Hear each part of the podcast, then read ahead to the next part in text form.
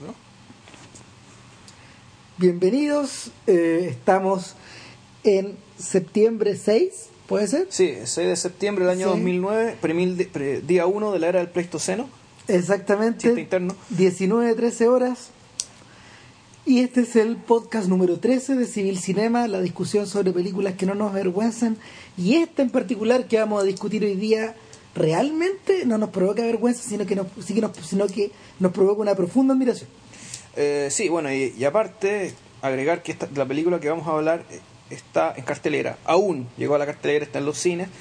Me imagino que ya se imaginan de qué se trata, porque mal que mal, digamos, las opciones no son muchas. Sí, estamos hablando de Che Guerrilla. La segunda parte de- del díptico que Steven Soderbergh eh, armó a partir de un montón de material acerca de la vida del Che Guevara. ¿Por qué decimos un montón de material?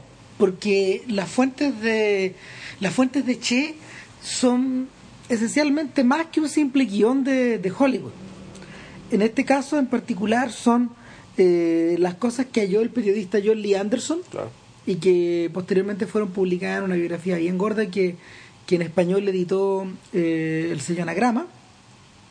Y por otro lado, eh, Che Guerrilla en particular está muy basada en los diarios que el propio Ernesto Guevara escribió durante su tiempo en la, en la selva boliviana, en la selva amazónica. Este, una de las cosas más notables de la película, ya vamos a empezar a hablar de sus virtudes, eh, es que si bien la película se trata y está basada en los diarios del Che, pues resulta que la película nunca, nunca apela a la voz en off del Che leyendo sus propios diarios, digamos, para explicar lo que te pasa en pantalla. Ahora, por es- por- no es- no eso no significa que eh, a través de esta observación estemos denostando, por ejemplo, los diarios de motocicleta, que, que tenían una, que estaban armados de una forma distinta. Claro. Ahora, en lo personal a mí me gusta harto esa película. eh, sin embargo, yo creo que, por ejemplo, el Che Guevara del cual se habla ahí no es este mismo personaje, no funciona como una buena precuela, de hecho. Eh, no, a mí esa película no me gusta tanto, siendo que la encuentro, la encuentro mérito, encuentro que está bien armada, digamos, pero, pero no sé, me, me parece que es- es una película donde se nota demasiado eh, una mirada, la mirada extranjera hecha para complacer eh, a el público extranjero del primer mundo que quiere ver el mito, digamos, y cómo nace el mito del Che Guevara, digamos, y, y de Motocicleta es eso en el fondo. Yo creo que en el fondo de Motocicleta es una película de mochilero. Sí, no, naturalmente, una película de mochilero, de que en realidad cualquier, eh, cualquier mochilero que pueda andar por ahí po- podría ser Che Guevara. O, Ah. Y viceversa, digamos que Che Guevara en su inicio era un mozalbete como cualquiera, pero en realidad no era como cualquiera, digamos, y la película te trata de decir eso, digamos, de lo extraordinario que era y todo, y, y todo lo demás. Pero, pero el, punto es que tenía cierta mirada además media est- estetizante, a partir de ciertos detalles, con una fotografía en blanco y negro, que entonces tú, decías que hay una, aquí hay un armazón, que la película está armada para que esto guste en el primer mundo y les hablemos de un personaje muy extraño del tercer mundo, del cual la gente usaba poleras y todo ese tipo de cosas. Pero, y donde sí, trataban de meterse en la, trataban de entender al personaje, pero lo entendían en el fondo para hacer más potente un mito que ya existía. El caso de este Che es distinto. El de Soderbergh, ¿se entiende? Eh, ¿Qué pasa con este, qué pasa con este Ernesto Guevara? Eh, A ver, pero conté un poco la película mejor, ¿no? Digamos que se trata. a ver, para la gente que, para la gente que no vio la primera, porque también Sí, hay que decir que Che está partiendo. eh, la primera se llama El Argentino, la segunda Guerrilla. La primera película eh, se encarga de contar alternando presente, un- una especie de presente ambientado como en el año 64 o 63 y pasado, Claro. eh, varios momentos culminantes en la, en la trayectoria mítica del Che Guevara. En realidad son tres. Uno, y ahora vamos a ir en orden cronológico, cronológico de la historia, no de la película, porque Claro. ahí va, va- van saltando de un lado a otro. Primero está el momento en que Che Guevara conoce, Ernesto Guevara en aquel entonces conoce a, a los hermanos Castro y a grupos revolucionarios en Ciudad de México. En 1955, cuando- y empiezan a armar la idea esto de desembarcar en, clandestinamente en Cuba y armar una guerrilla en la, en la, en la montaña, en la selva. La segunda es desde el desembarco de, desde el desembarco de estos pequeños grupos de revolucionarios hasta la- hasta que se toman hasta prácticamente la ocupación de La Habana, que es una cosa que nosotros no vemos en pantalla. no se ve, se ve cuando toman Santa Clara, pero resulta que eh, por, por razones estratégicas de los suministros, de las escopetas, qué sé yo, digamos, de las armas, el tema es que lograron tomarse la parte clave de la isla y una vez que to- se toma esa parte de la isla viene todo lo demás. Entonces, efectivamente es la es el ascenso de un movimiento revolucionario en la de insurrección armada, en la guerrilla, digamos, en la, en, en la sierra. Y en paralelo te van contando que se está armando la sublevación también en las ciudades, pero básicamente acicateada por la insurrección armada que lidera Castro con el Che Guevara en la sierra. La tercera cosa que importa de Che es, eh, en esta historia es que parte de parte de el argentino está narrado durante la visita que Guevara hizo a las Naciones Unidas. En 1964, cuando él ya era un, ya era creo que era ministro de economía en aquel entonces del gobierno del gobierno castrista. Eh, y claro, ya se había sacado la foto de Alberto Corda, digamos, el sujeto efectivamente Era un mito. ícono, era un mito, era un mito viviente. Y el mismo Soderbergh lo, lo asume fotografiándolo en blanco y negro. Ahora, yo, bueno, yo tengo otra explicación respecto a por qué esa- eh, eso está en blanco y negro. Lo, lo que, lo, ocurre lo que ocurre en Ciudad de México estaba filmado con una especie de sepia, digamos, era- muy amarillento, un poco más, granula, más granuloso. Era, era en el fondo, en el fondo como que respondía a una suerte de mm, casi de película casera, era una cosa muy rara. Lo que ocurre en la selva está filmado con una enorme riqueza de pal- una, enorme paleta de verde y azules. Claro. Claro, porque bueno, pues esa, además eso se filmó con la, se usó lo más posible la cámara, La Red One. la Red One, digamos que es una cámara que es digital, pero es lo que más se parece a filmar en celuloide que yo sepa en digital, hasta ahora. Hay cosas que incluso superan el celuloide, pero bueno, ese es material para otro podcast. Eso. Y bueno, está filmando 35 a 1, digamos, Tu idea, tu idea era que eh, en el fondo todo esta, todo este momento urbano de la vida de Guevara estaba captado en blanco y negro porque respondía a esta cosa como americana, esta cosa como No, de... no, no, era lo que- lo- a mí la impresión que me daba es que la, la imagen en blanco y negro, el Che Guevara, estando en, la, estando en Nueva York y, y en Nueva York, ¿qué hace? Da el discurso en la ONU, después va a un cóctel, se encuentra con los enemigos, digamos, tomando champaña, digamos, con el enemigo, al lado, digamos. Está, está- en el vientre de la bestia, por decirlo de Eh, alguna claro, forma. se encuentra con, no sé, con Allen Dulles, digamos, ese tipo de gente. Y, pero, y todo eso está en un blanco y negro, eh, pero un blanco y negro medio, medio difuso, digamos, y que a mí me da la impresión de que eso está, está puesto así porque en realidad el Che no estaba realmente vivo ahí. Es decir, el, el momento de intensidad máxima en la vida de un revolucionario es cuando está haciendo las revoluciones, cuando está peleando en la sierra. Y eso es, es aquello que se ve con mayor, que, que se ve más concreto, más diáfano, más nítido.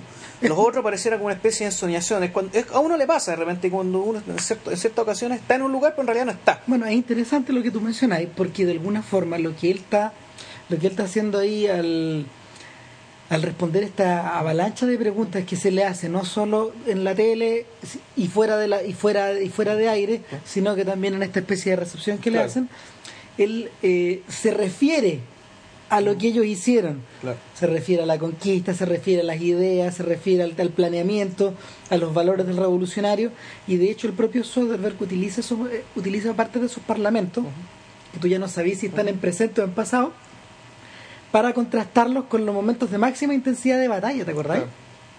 Y, y ese, curiosamente, en esos momentos tú podés decir que El Argentino es una película que está narrada en primera persona. Claro. pero de una de una manera de, una de una eh, introduce una suerte de mecánica que la hace que la hace convertirse en eso. Ahora, qué bueno que llegamos a este punto porque aquí vamos a engarzar desde dos lados con esta segunda película, con Che eh, Guerrilla, en la que ya te cuentan el momento en el que Guevara se va o le dice a Castro muy por debajo, digamos que sabes que ya no quiero seguir de, de ministerio, de ministro, quiero seguir de burócrata, aquí hay que hacer la revolución permanente, digamos en palabras trotskistas, hay que ir a hacer la revolución a otro lado. ahora no se ve mucho de eso en la historia. Eh, y fue una de las grandes críticas que los medios norteamericanos le hicieron a Soderbergh. ¿Ya? dónde están las peleas dónde están las discusiones dónde está Angola Ya, dónde claro. está Venezuela, que también fue exacto dónde están los desacuerdos dónde está el desengaño Eh, que de alguna manera eh, es la, la elipsis más marcada de la historia. Si tú juntáis, Sí. si tú tratáis de juntar estos dos monos, el argentino con guerrilla, eh, Pero claro, pero si te fijáis, eh, es bien claro que, es, la, además la interpretación que, que- que estamos dando acá, digamos, Claro. esto de que la, la vida más intensa y la vida que realmente vale la pena vivir es la del revolucionario, digamos. Eso explica completamente por qué la película empieza donde empieza y por, qué el Che decir Saulilla. ¿Por qué cuando está en un cóctel haciendo su pega, digamos, de gran ministro del Estado, la película en blanco y negro y demuestra como si él estuviera, pero en realidad no está? a mí, para mí el momento más perturbador de, de Guerrilla en relación a eso es que es cuando es cuando entre medio de toda esta aventura boliviana del Che, eh, Soderbergh corta y vamos a La Habana. ¿Ya? Y hay una breve secuencia donde está Fidel con Raúl, Hablando puras tonteras en un cóctel. claro. hablando pelotudeces, viviendo su vida no de ricos y famosos, pero sí de seres con poder. Sí, claro. Que era- y, y viviendo el antónimo de lo que está viviendo en la selva el Che. Claro. Otra vez. Y de hecho, un personaje se lo, dice, se lo dice al Che una vez que lo, que lo capturan, le dice exactamente eso mismo. Que duro, Che, Fidel pasándolo bomba, digamos, allá en La Habana, y tú aquí, a punto de ser fusilado. Bueno, sin- pero sin embargo, sin embargo, eh, Guevara en ningún momento abre la boca en contra de lo que pueda decir Castro.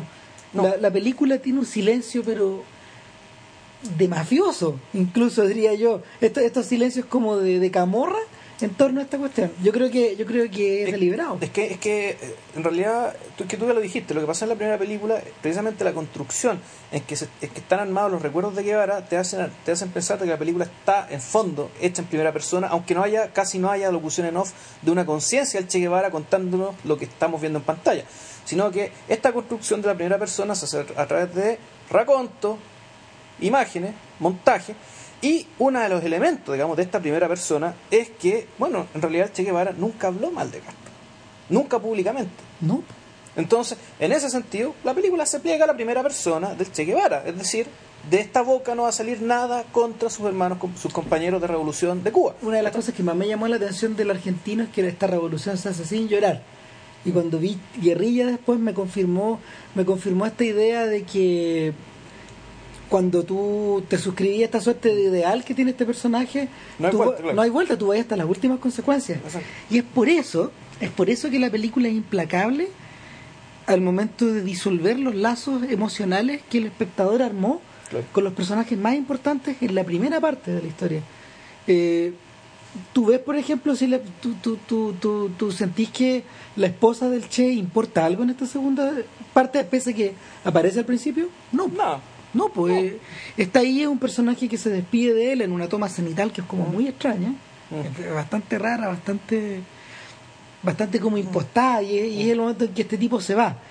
Y, y lo, lo otro que me llama la atención es que el elenco de el elenco de sujetos que, que repleta Guerrilla prácticamente no tiene nada que ver, salvo un personaje, este personaje que este personaje que persigue al Che, eh, que apare- aparece, ya. aparece muy aludido muy vagamente en la primera. pero también se repite Per- Perú Gurría. El Sí, actor también. Perú Gurría, es uno de los pocos que, que, que siguen la... eh, el cómo se llama este, este elenco de personajes te obliga te obliga a crear toda una serie de nuevas lealtades con, Claro. los, con los sujetos que aparecen en la pantalla Claro, y, y el, y el tema es que como buena película, digamos, de guerra, que como debería serlo, digamos, los personajes llegan y se mueren, ¿no? Aquí no hay nada, ni un sentimentalismo de ningún tipo, ni, No. ni, ni nada.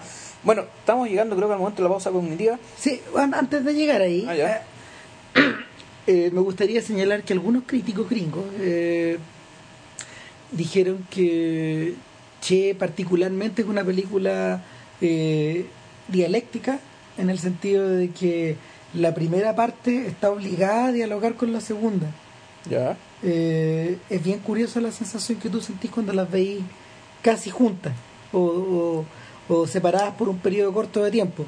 Eh, en cierta medida la segunda es como una respuesta, eh, la, perdón, perdón, la, la, la austeridad de la segunda, que está filmada en un 85-1, con una paleta de colores verdes más restringida, eh, de una manera de una manera mucho más pobre, por decirlo de alguna forma, más, más y, y- y deliberadamente Sí. pobre, eh, se opone un poco a esta especie de, mm, de desarrollo extraordinario que tiene la segunda, de la primera, esta, esta cosa de que está filmada en, en 2.35.1, aprovechando toda la, todo el ancho de la pantalla, eh, incluso hasta las secuencias de hasta las secuencias de guerra son más eh, no te diré emocionantes, pero son más intensas en la primera que en la segunda.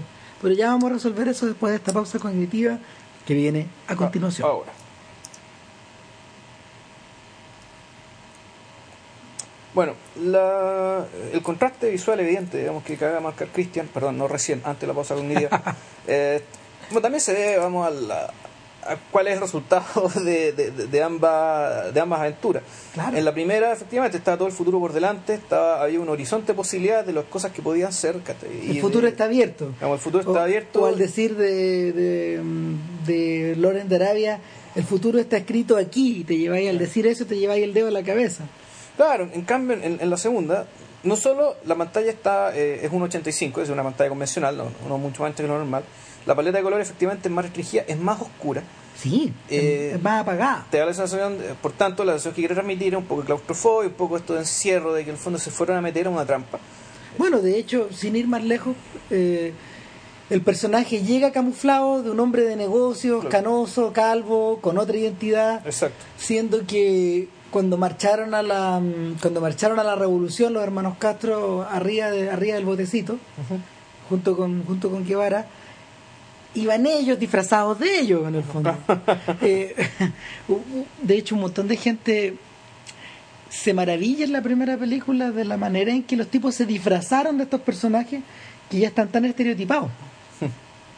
Eh, en este eh, el los gringos tienen una súper buena super buena palabra para describir lo que ocurre en guerrilla por, por el contrario que es el unmaking Ya. es como eh, eh, si, de- si si mm, si Guevara se arma como tal en el argentino se desarma en guerrilla el de hecho de hecho hasta físicamente se desarma po.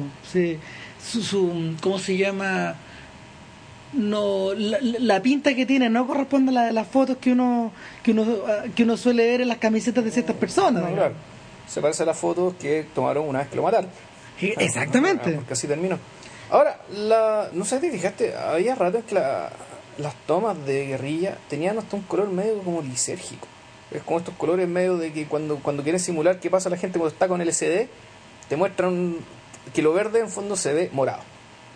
Y yo me llamó mucho la atención, digamos, esto de que la, realmente la pantalla en, la oscuridad, digamos, y en lo, lo, en lo lúgubre, digamos, que era toda la puesta en escena de, de- del entorno en que se está moviendo, digamos, el, che, la- en fondo la jaula, la, la jaula selva en la que se metió. Eh, los colores eran así.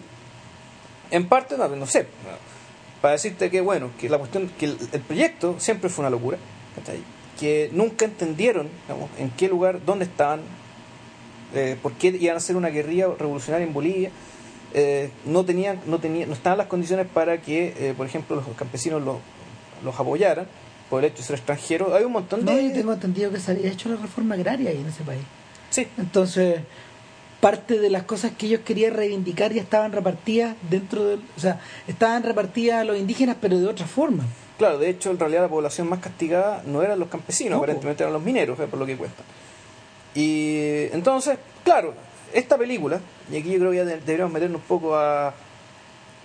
Bueno, en realidad, ¿de qué se trata esta película? ¿Por qué ¿Para qué se hizo, digamos? Eh, quiere, bueno, ¿qué es lo que nos quiere nos va, nos va a contar? Digamos, efectivamente, la, la última aventura del Che, es decir, el último proyecto revolucionario del Che, que es cuando va a Bolivia. Todo esto está contado en orden cronológico eh, absolutamente riguroso, incluso con días, día 1, día 40, día 70 y así, en la medida que pasando cosas respondiendo un poco al orden que tienen los, los- las entradas del diario Sí, Claro. para eso está puesto sí claro. Claro, entonces, el, te cuentan todo el proceso, digamos, desde que se instala la guerrilla, empieza a crecer, se, yo creo se entrena, eh, el Che se enfrenta con su mito, es decir, eh, cuando llega, eh, hay una escena muy bonita, que o sea, él, él llega, saluda a unos campesinos y alguien le dice, ¿saben quién es la persona que le acaba dar la mano? Eh, Ernesto Guevara. A ver, tú, ¿le puedo dar la mano de nuevo? Eh, ¿Sabéis qué? Eh, cuando los gringos se enfrentan a esta suerte de. mm, a esta suerte de. de última morada o, o último capítulo en la. mm, en la vida de estos personajes como medio famosos o famosillos o injustamente famosos o siniestramente famosos por lo general suelen, suelen, han solido abordarlo de dos formas una a través de la glorificación excesiva claro. y, y eso, por ejemplo, eh, no sé, pues tú lo podéis ver en las películas, en las películas de cowboys. Ya. Por otro lado, lo podéis ver desde el punto de vista desmitificador, como alguna vez lo hizo Sam Peckinpah cuando, cuando, cuando contó la historia de, de Pat Garrett y Billy the Kid. Eh, y, y, la forma en como Pat Garrett fue acercando militarmente, de la misma forma que, que hacen acá con, con Guevara, Claro. a Billy de que, que era un forajido que, que no tenía Dios ni ley Por ni... tanto, no tenía ninguna capacidad de combatir contra una fuerza ya con, apoyada por la burocracia. Exacto. Eh, sin embargo, sin embargo, la estructura en que está narrada Guerrilla no corresponde a esta manera de pensar. Yo te- eh, los gringos en general, por ejemplo, suelen asociar eh, suelen asociar el género el género de la balada, como ellos lo entiendan, a, como ellos lo entienden de forma lírica a este tipo de historias, de manera que de manera que estas caídas de héroes se sienten como emocionales, se sienten como eh, obligan un poco a la audiencia a aferrarse a este personaje hasta las últimas consecuencias y acompañarlo. De alguna manera así estaba, por ejemplo, contada la mm, la mm, ¿cómo se llama? la verdadera historia de Jesse James de Nicholas Ray o el mismo Pat Garrett o en cierta medida eh, parte de la pandilla salvaje del mismo Peckinpah también está contada de esa forma Eh, no no no la parte que nos, no la parte que más nos interesa pero hay una parte que sí Bueno, y, la, y de hecho hay una película que, eh, en que te muestra el proceso en que la historia se convierte en balada, que es la de Jesse James y Robert Ford. Exacto. ¿La viste? No, no la he Ah. visto. Estaba pensaba que te estaba refiriendo a la más antigua, a la de, a la de Tyron Powell. No, no, pero, la, la de Brad Pitt. Que, ya la de ahora. Claro. Ya. Pero, no, entonces, en realidad, esta película. eh, esta Bueno, película los mismos imperdonables funcionan así. Sí, Sí. que sí. Pero esto en realidad, claro, es otra cosa. No, esto en verdad es otra cosa. ¿Por qué? Porque el, el, hay la impresión de que en, en ese tipo de películas, eh, efectivamente lo que manda es, por decir la palabra, Cristian usó la palabra balada, pero en realidad es, ahí lo que manda un género. Es decir, hay una convención y una estructura que te exige ciertas cosas, que te exige cierta mirada, que te exige cierta música y que te exige un montón de cosas para que tú te aproximes a esta historia de esa manera. Te exige la cancioncita, te exige la cámara lenta, Exacto. te exige, te exige la niña que te dice adiós, ¿cachai? Te exige, no sé, que las botas suenen de tal forma y que, y que el, y que en el último duelo las imágenes estén como medias congeladas, lo que tú queráis. Sin embargo, esta película no funciona de esa manera. Eh, es mucho más seca.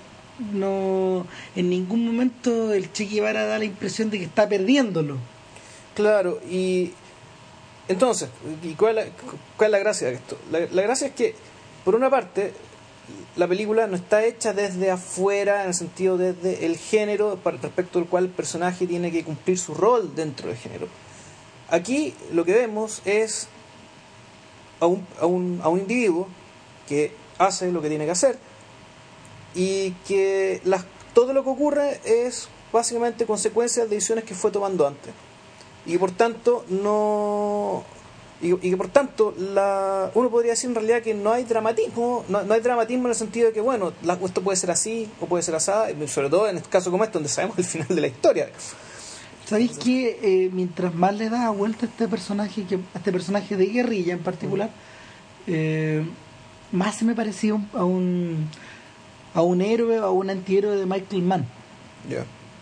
Alguien que hace muy concentradamente su pega, que no, no, una- no un personaje de demasiadas palabras, eh, y es un personaje que trata de resolver los problemas que se le van que se le van suscitando en el camino, solo que en este caso los problemas fueron de una naturaleza distinta o lo superaron o el mismo no, el mismo fue incapaz de el mismo fue incapaz de enfrentarse a ellos de una manera efectiva sí claro el y bueno y, y, a, y, y a raíz de eso se mueren Claro, y naturalmente se muere. Entonces, el, lo que tenemos aquí, efectivamente, uno podría decir un profesional, en ese caso, un revolucionario profesional, digamos, que toma la revolución con un profesionalismo encomiable y que, y que, y que al mismo tiempo es una persona que. y eso, eso es bonito, que, que la película haya decidido que lo importante de, este, de este revolucionario profesional haya sido su actuar profesional y no lo que él decía de su actuar profesional. o sea lo que él decía lo que él decía más o menos queda claro eh, o la- las cosas que él pensaba quedaban más o menos claras en el argentino ¿Te acordáis Claro. cuando, por ejemplo, todas esas escenas que tenían que ver con la lectoescritura o Claro. con la atención de medicina, de la cual los propios campesinos se reían, no, este tipo le receta lo mismo a todos, ¿te acuerdas? Sí, claro. Claro. Eh, no. A ver, la manera en que es profesional no pasa porque él esté eh, haciendo las cosas bien o mal, sino que porque las hace. O sea, porque las hace y las hace con cierta ética, digamos. Claro. Más allá de que la, más allá de que le resulte lo que él quiere. Exacto. Y, y bueno, y lo otro es que, eh, que tal vez valdría la pena pensar es, bueno, ¿por qué hacer una película sobre... Porque en realidad hablar del Che es hablar de dos cosas, una de muchas en realidad, pero hay, hay dos que son importantes. Una, el personaje mismo, que ya, como ya vimos, ha sido tratado de esta manera bien particular, eh, poco, poco mitificadora desde afuera, tratando de reconstruirlo el personaje desde su propia prosa, pero no explícitamente, sino que su prosa se, se termina expresando visualmente y con, y, con, y con los recursos cinematográficos para que quede claro, digamos. Pero al mismo tiempo es una hablar del Che es hablar, bueno, de, la ideología, o sea, de, hablar de, bueno, en qué creía, en qué creía Che, en qué creía esta gente y cuál es la relación de esa ideología, digamos, con el presente. Entonces ahí yo creo que yo tengo más dudas que certeza respecto, bueno, ¿por qué se hizo esta película digamos, de esta manera? ¿Y por qué, y por qué, y, por qué esta ideología? A ver, no, entiendo, no entiendo en qué pie está esta película respecto de lo que el Che pensaba, por ejemplo. Tal vez habría que volver un poco para atrás porque eh, El Che era una película que Soderbergh iba a producir para Terrence Malick. Ya. De él es la idea de hacer la película del Che. La Terrence Malick. Claro. Ya. Eh, ¿Por qué, si, si Malik nunca había hecho una película biográfica o, o una película eh, cuya carga ideológica estuviera cuya carga ideológica estuviera tan al frente o tan encima de, de la, del medio en el cual él se desenvuelve? de Ya. hecho? Eh, yo creo que es particularmente interesante. Siento que de alguna manera tanto Guerrilla como el argentino están cruzados por varios intereses que Malik tiene respecto a la manera en que se trata el paisaje, a la manera en que tú contás una historia, a la manera en que, o sea, eh, perdón, a la manera en que tú cuentas una historia que alguna vez ocurrió, tal como por ejemplo ocurre en la, tal como pasa en la delgada línea roja, que Claro. también es una, una- una- algún- un hecho factual, Claro. o en el Nuevo Mundo. Sí, ahora estaba pensando que, claro, que el, el soldado, el soldado, el, el, entre comillas, el iluminado de la Alcaldía Roja, el soldado Witt, que, que hacía Jim Caviezel, es perfectamente Es un prototipo. prototipo. Es un prototipo. O sea, efectivamente eh, uno podría pensar, claro, esto aquí tenemos un soldado, un militar, un buen soldado, valiente, todo lo que se quiera, pero un tipo además con una, con una subjetividad eh, demasiado rica y la película, parte de la tragedia de la película, digamos, de mostrarte que bueno, que ese tipo de gente es la que muere en la guerra, ¿cachai? Esa, Claro. esa imaginación, esa idea, esos sueños, todo eso es lo que se va. La subjetividad del soldado es tan poderosa que se apodera de la película, se la devora. Exacto. Claro, ahora, no sé si, si la película del, del- de Malik, del Che de Malik habría sido así, o habría sido como esta, digamos, en que ¿Quién sabe? habría tomado la decisión que tomó Soderbergh, en el fondo que toda la locución en off del Che, en el fondo desaparece, y, y- y- y lo que el Che es, ve y piensa, digamos, se expresa de otra manera. Eh, particularmente interesante al respecto son las escenas del final. No se las vamos a contar para no, No. arruinarle la experiencia, digamos. Que no tiene que ver con el final final de que todos sabemos que murió el Che y todo el tema, sino Claro. que, eh, es, que es Pero- lo que dentro del argumento de la película. Pero cabe decir que el final de Guerrilla está dividido en tres. Eh, está dividido en la muerte, en lo que pasa después y en una escena, en una escena mm, eh, que sugerimos ver con mucha que atención. sugerimos ver con mucha, mucha atención. Es la última escena de la película, lo que sale antes, justo antes de, de los créditos, es una escena que está repetida, que está repetida porque figura en el argentino. Pero es con otra lectura, es con Y, otra... Claro, en el argentino podemos decir que cuando ustedes la ven, eh, eh, forma parte del mito, forma parte de la aventura. Acá no, acá es al revés. Yo creo que eh, yo creo que es, es descontando otro, otra escena que hay por ahí, eh, que tampoco podemos contar, es, es- constituye el momento, el momento en que Soderbergh se arriesga a meterse en la subjetividad de Guevara y lo hace de una forma brillante, totalmente, absolutamente brillante, e impresionante. Sí, Pero no se lo podemos contar. exactamente. bueno, ya estamos en... Yo creo que ya llegó la hora de dar por finiquitado este podcast. Sí. Vayan a ver, che, por vayan a favor. ver, Che, por favor, antes que la saquen y para que el, el- el valiente que la, se atreve a distribuirla, digamos, le, eh, gane un poco de plata. A esta película, antes de irnos, hay que decir que la ha ido pésimo. Eh, tú me decías que no ha, no ha alcanzado a recaudar dos millones de dólares en todo el mundo. Claro, porque es una película que se hizo a contrapelo de la manera en que se marketean las cosas. O sea, eh, en un mundo donde en un mundo donde se conjuga en inglés y la gente no lee subtítulos, Soder- Soderbergh va Y lo hace en español. y la hace en español.